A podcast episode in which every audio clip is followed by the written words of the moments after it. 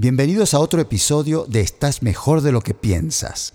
Cuando se presenta una situación inesperada que te saca de onda, tarde o temprano la tienes que aceptar para poder seguir adelante. ¿Cómo la aceptas tú? Existe una gran diferencia entre dos tipos de aceptación que tienen que acompañarse de un ingrediente fundamental para que dé buenos resultados y te ayude a progresar, mejorar y madurar. Acompáñame en este episodio para una vez más reforzar en tu vida la certeza de que estás mejor de lo que piensas.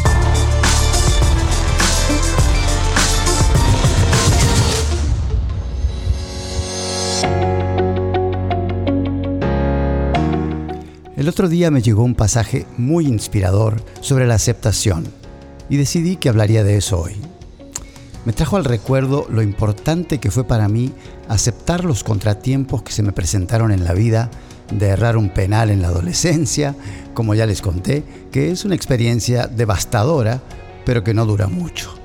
Hasta hacer el servicio militar obligatorio, que me trajo profundas frustraciones y confusión, y me llevó a empezar a tomar drogas incluso hasta repetir un año en la secundaria por mala disciplina, por actuar como adolescente irresponsable, impulsivo, hasta cortar relaciones amorosas, componer una canción que realmente no tenía mucho que ofrecer, malas calificaciones en el colegio, hasta perder mi empleo, endeudarme y perder mi matrimonio.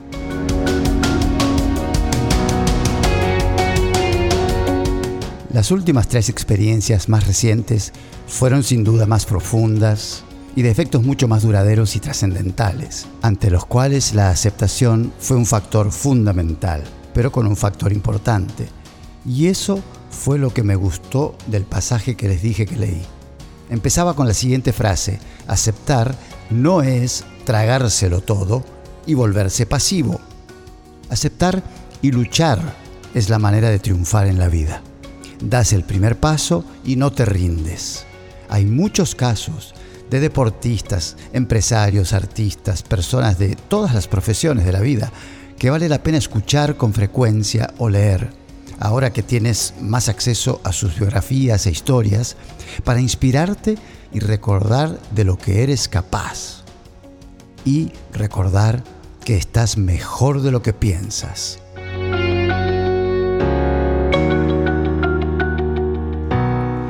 Les leo una versión del pasaje que recibí combinada con unas reflexiones mías y aprendizajes de mi vida. Aceptar no es tragárselo todo y volverse pasivos. Eso sería más bien acercarse a tirar la toalla y darse por vencido. Y recuerda lo que ya hemos dicho en otra ocasión. La única ocasión en la que debes tirar la toalla es para secarte la frente y seguir luchando.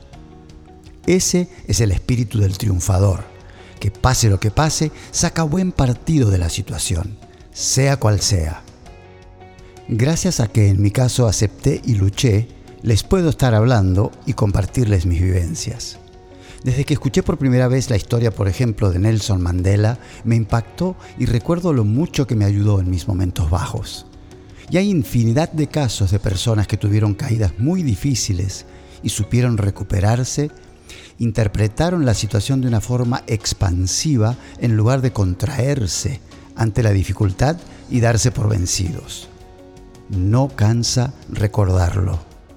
Aceptar es acoger la situación, vivirla con amor, con entereza, humildad y dispuestos a avanzar. Además de aceptarnos a nosotros mismos, se presenta también la aceptación de los acontecimientos de la vida y claro, resulta muy difícil aceptar los acontecimientos de la vida que no te parecen buenos, gratificantes o positivos, o lo que te hace sufrir, es decir, todo lo que te parece una contrariedad. Pero para lograr transformar tu vida para bien, para mejor, ante todo tipo de dificultades, debes acoger íntegramente cualquier acontecimiento exterior al que te enfrentes y esto no significa aceptar de manera pasiva y tragártelo todo sin pestañear. No. Se trata de aceptar y reconocer que lo que sucede es que a pesar del cuidado o planeación que pongas en tus proyectos de vida, Existen multitud de circunstancias y acontecimientos que no puedes dominar, que no puedes controlar.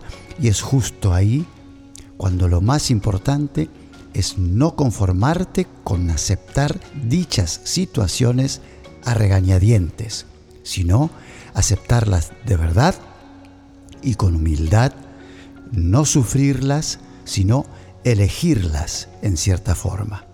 Elegir estas circunstancias significa que en lugar de resignarte, las recibes con libertad en forma positiva, con la actitud de mayor esperanza y creyendo que eres capaz de extraer un bien de todo lo que te ocurre.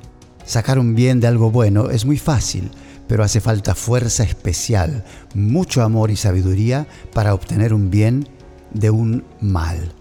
La gran noticia es que es posible, porque fuimos diseñados con una capacidad de resiliencia que nos permite transformar cualquier situación a nuestro favor. Pero esto no sucede sin hacer un trabajo consciente y sin identificar la manera en la que normalmente actúas y reaccionas ante las situaciones. En este contexto, la aceptación es humildad y fuerza, pero no resignación y abandono de la lucha. Es quizás una de las varias características del ser humano que tiene dos caras, es decir, la aceptación puede ser muy impulsiva, inspirar y motivarte, o te puede abatir y derrotar. En un contexto laboral, por ejemplo, si cometes un error y tu jefe te lo menciona y te dice que tendrás que responsabilizarte de las consecuencias con el cliente y disculparte para evitar perderlo por completo, si lo aceptas a regañadientes y te lo tragas, entre comillas, de mala gana, imagínate un segundo cómo será la conversación que tendrás con el cliente al momento de disculparte. Agreguemos un ingrediente más para dramatizar. Supongamos que tu jefe te lo dice en mal momento y de manera muy fría y sin demostrar la mínima comprensión. ¿Te da eso más razón para aceptar de mala gana? Y esto sucede y sucede con frecuencia. Si quieres triunfar profesionalmente, esto bien podría ser una típica situación en la que aceptar con humildad para tomar medidas, para remediar e incluso prevenir y evitar en futuras situaciones similares, hace una gran diferencia el resto de tu vida. Y aceptarlo de mala gana y actuar con resentimiento porque tu jefe te habló mal, por ejemplo, en este caso, sería el aceptar y tragártelo. Y eso también tiene consecuencias de por vida, a menos que lo remedies. Ahí está la diferencia. Lo mismo en tus situaciones personales, en relaciones. Aceptar con humildad, ponerte en el lugar del otro y buscar la manera de remediar la situación y mejorarla en ese momento y en el futuro, hace toda la diferencia. Nuevamente, aceptar con humildad te brinda una oportunidad de por vida. Aceptar y tragártela, bueno, te dejo a ti que saques tu conclusión. Me trae el recuerdo un tema algo relacionado, que son las suposiciones. Aplicadas a la aceptación, cuando te dejas atrapar por las suposiciones, tanto en el caso laboral como el personal, corres mucho más peligro de también en momentos de descuido aceptar y tragártela, dependiendo de la situación. Pero tragártela no es la mejor opción. Recuerda, esa es la reflexión de hoy la aceptación buena y expansiva que te ayuda a crecer, a desarrollarte y madurar y por lo tanto disfrutar más de la vida, de las relaciones, de tu trabajo y de la actividad profesional, va acompañada de la humildad y no de la resignación incuestionable.